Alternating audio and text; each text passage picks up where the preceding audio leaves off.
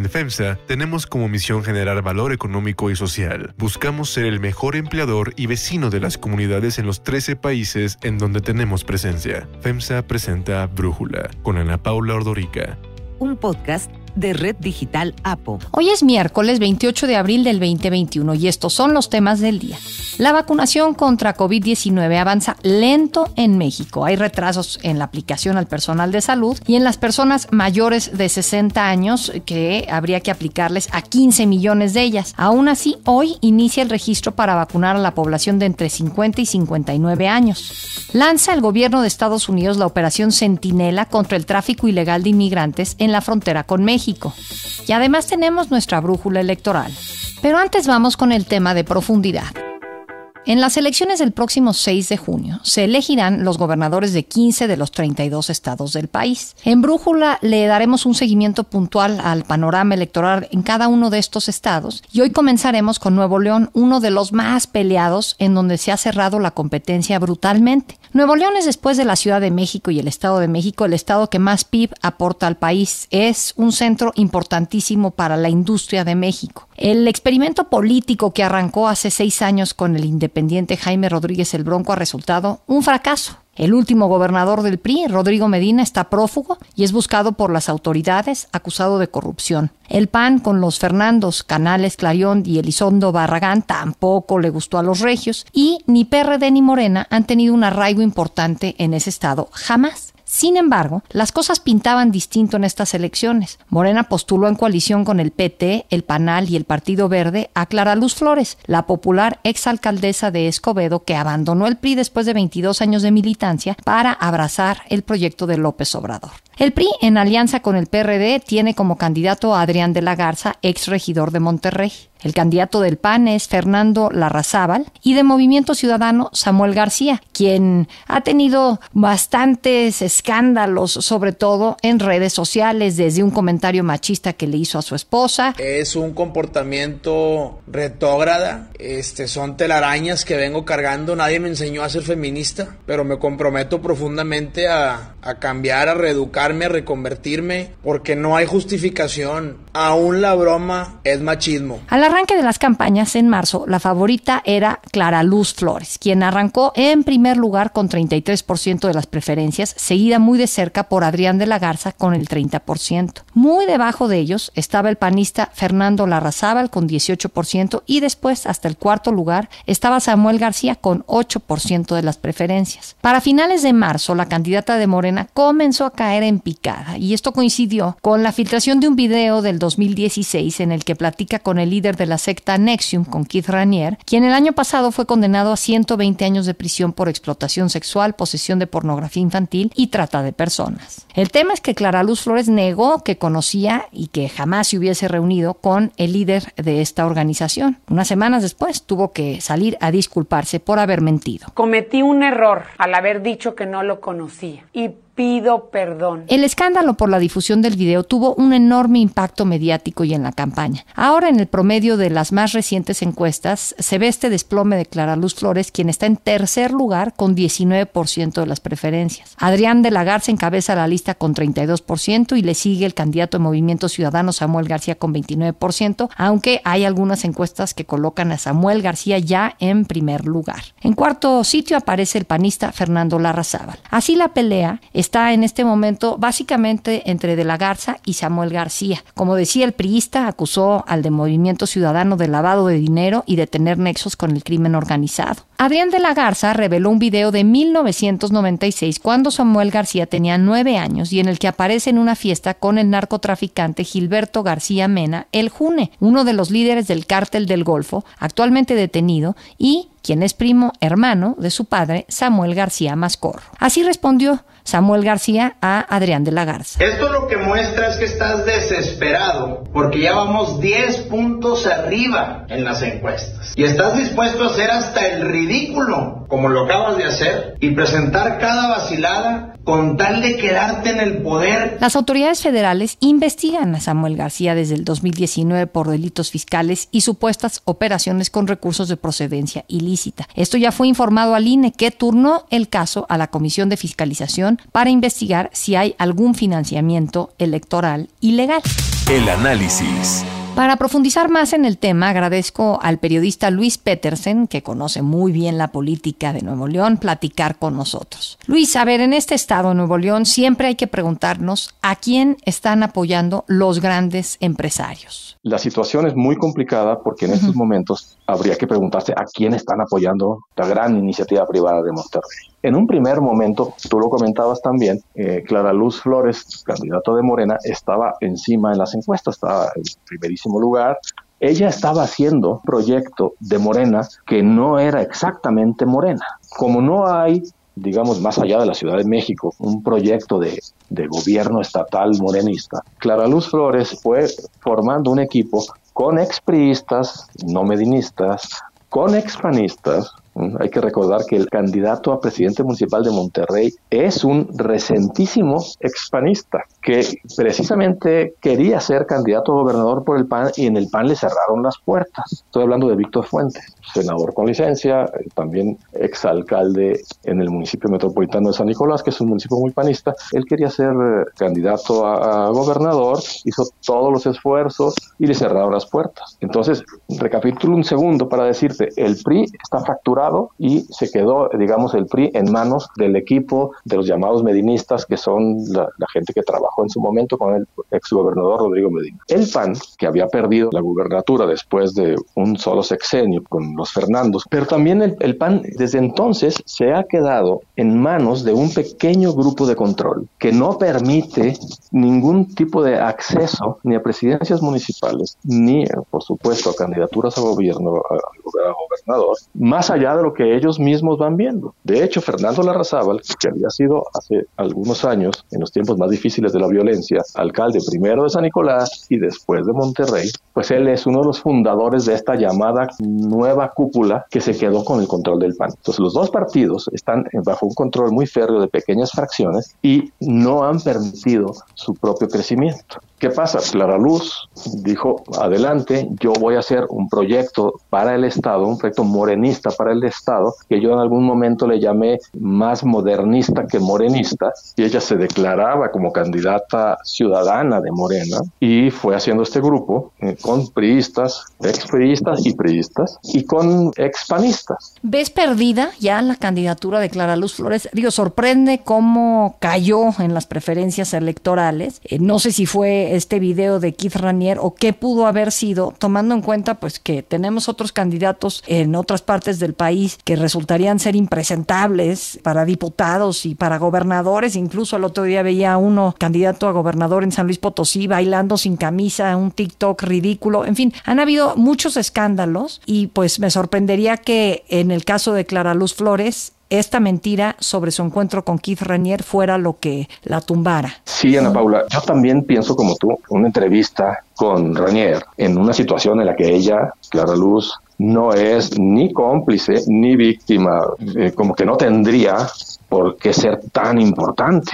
Ella estuvo en algunos cursos, como ella mismo lo dijo, es una cosa que ya se sabía. El gran problema, Ana Paula, fue la famosa mentira, que ella hace poco tiempo acabó eh, negando que conociera a, a, Ranier, que tampoco es un grave problema si lo ves eh, aislado. Es decir, bueno, yo también entiendo y todos los políticos, si recorres la, la, política en los estados del país, seguramente hay muchísimos que dicen mentiras mucho más fuertes que esto. Y lo entendería yo, y creo que mucha gente, y me atrevería a decir, lo entenderían los votantes de Nuevo León, si ella en estas circunstancias dice, sí, sí, me entrevisté con Ranier y además tomé cursos y todo eso, pues se le iban a linchar, ¿no? Esto, esto parecía el siguiente paso, no lo fue, el siguiente paso sería un linchamiento político familiar, sus hijos, su marido, etcétera, ¿no?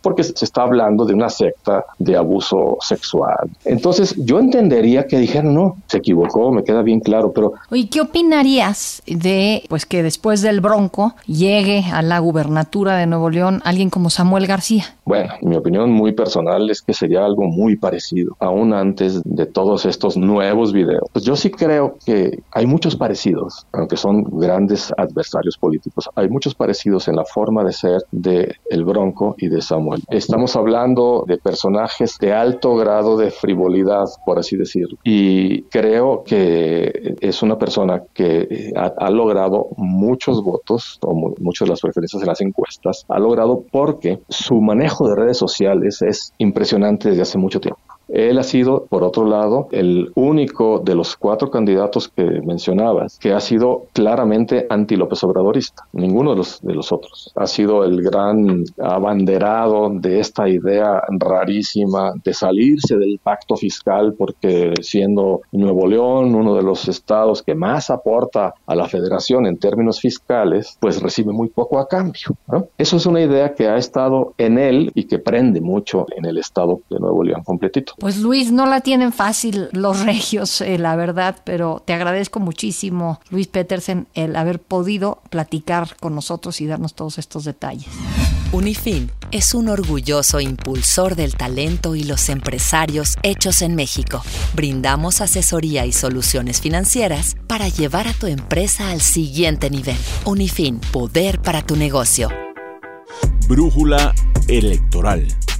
Confirmado, Félix Salgado Macedonio no será candidato de Morena al gobierno de Guerrero, tampoco Raúl Morón al de Michoacán. Ayer, la Sala Superior del Tribunal Electoral resolvió las impugnaciones de los dos aspirantes a quienes el INE no les permitió el registro por irregularidades en sus reportes de gastos de precampaña. Ahora Morena deberá sustituir a sus candidatos en estos estados. En el caso de Salgado Macedonio, la votación fue de seis votos a favor de negarle la candidatura por uno en contra del magistrado José Luis Vargas, presidente del tribunal. Ahora advierto que la autoridad volvió a incurrir en deficiencias graves que resultan suficientes para revocar las negativas de registro en ambos casos. Félix Salgado aseguró que la última palabra la tiene el pueblo y convocó para hoy a sus seguidores a la Alameda de Chilpancingo en donde definirán las acciones a seguir. Vamos a organizar al pueblo. ¿Vas a volver a llamar cancelar las elecciones o habrá alguna otra manifestación? Mañana tenemos asamblea. Mario Delgado, el líder nacional de Morena, calificó la decisión como un golpe a la democracia han decidido que el pueblo de Guerrero y el pueblo de Michoacán no tienen derecho a elegir de manera libre a sus gobernantes. Nuestro movimiento tiene una profunda vocación democrática y aunque no estamos de acuerdo, vamos a respetar la resolución. Y en el caso de Raúl Morón, la votación fue de cinco votos contra dos a favor del proyecto de la magistrada Mónica Soto, que reconocía la falta cometida pero daba la posibilidad de modificar la sanción. Sergio Gutiérrez, el representante de Morena ante el INE, señaló que respetarán el anuncio, sin embargo, aseguró que hay conflictos al interior del tribunal que han afectado las decisiones de los magistrados. La vicecoordinadora de los senadores del PAN, Kenia López, calificó la decisión del tribunal como un acto de justicia y se refirió a las acusaciones que Salgado Macedonio enfrenta por abuso sexual y violación. Que haya un proceso, que se investigue, en su caso, que se sancione o que se deje claro que no es culpable, pero que haya para las víctimas una reparación inicial que es justicia. Pero lo más importante es que hay una investigación. El presidente de la mesa directiva del Senado, Eduardo Ramírez, calificó como excesiva la decisión del tribunal y aseguró que Salgado Macedonio tiene garantizados sus derechos si decide regresar a su escaño en el Senado. Yo quiero entender que este órgano jurisdiccional actuó conforme a derecho y sería muy lamentable que su decisión fuera en términos de conveniencia política. Ayer el presidente Andrés Manuel López Obrador acudió a una práctica de béisbol acompañado por el veterano zurdo Ortiz. López Obrador subió un video en Twitter y recordó una frase del pelotero Babe Ruth. No se puede vencer a quien no sabe rendirse. de Medellín, Veracruz, la leyenda. Zurdo Ortiz, bateando el de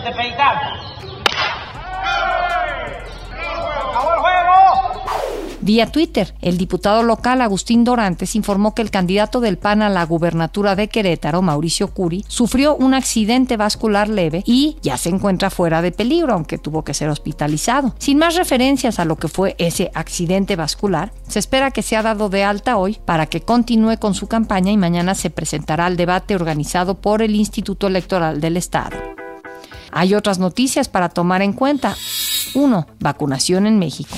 A pesar de que en México hay retraso en la vacunación de adultos mayores, el gobierno anunció que a partir de la primera semana de mayo iniciará la vacunación para personas entre 50 y 59 años. El estimado es vacunar a 9 millones de personas de este segmento de edad, quienes deberán registrarse a partir de hoy en el sitio mivacuna.salud.gov.mx. Rui López Ridaura, el director del Centro Nacional de Programas Preventivos y Control de Enfermedades, anunció que el esquema de vacunación será similar al utilizado con los adultos mayores. Estaremos usando y empleando la estrategia ya probada en adultos mayores con la Brigada Correcaminos, en una distribución proporcional a todas las entidades federativas y priorizando municipios con base en la proveeduría, en las tasas de mortalidad. En la conferencia mañanera se informó que entre el 15 de febrero y el 26 de abril se ha vacunado un poco más de 11 millones de adultos de 60 años y más, o sea que son 4 millones de vacunas menos de las 15 millones que se tenía contempladas para esta fecha, un retraso del 27%.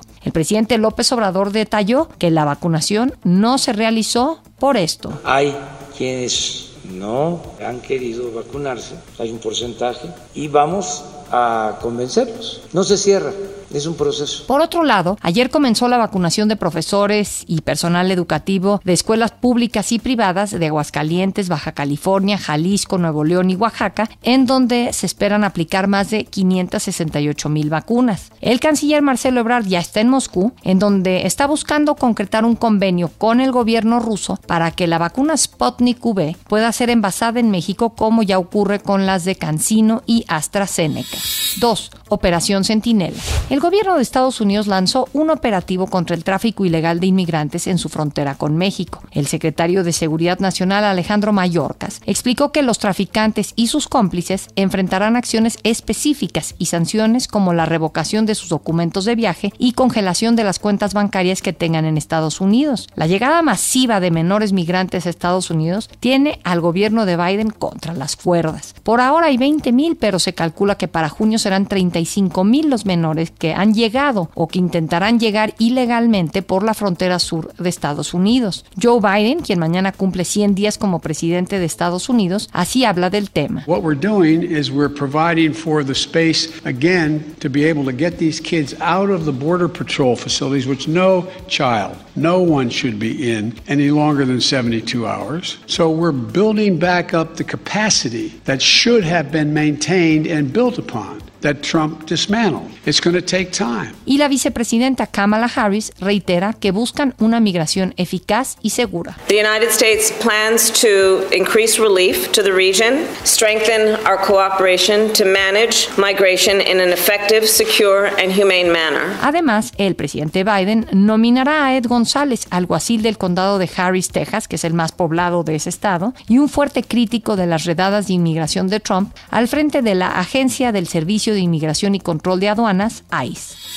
Yo soy Ana Paula Ordorica Brújula, lo produce Batseba Feitelson. En la redacción, Elizabeth Rangel. En la coordinación, Christopher Chimal. Y en la edición, Omar Lozano. Yo los espero mañana con la información más importante del día. En FEMSA tenemos como misión generar valor económico y social. Buscamos ser el mejor empleador y vecino de las comunidades en los 13 países en donde tenemos presencia. FEMSA presentó Brújula con Ana Paula Ordorica.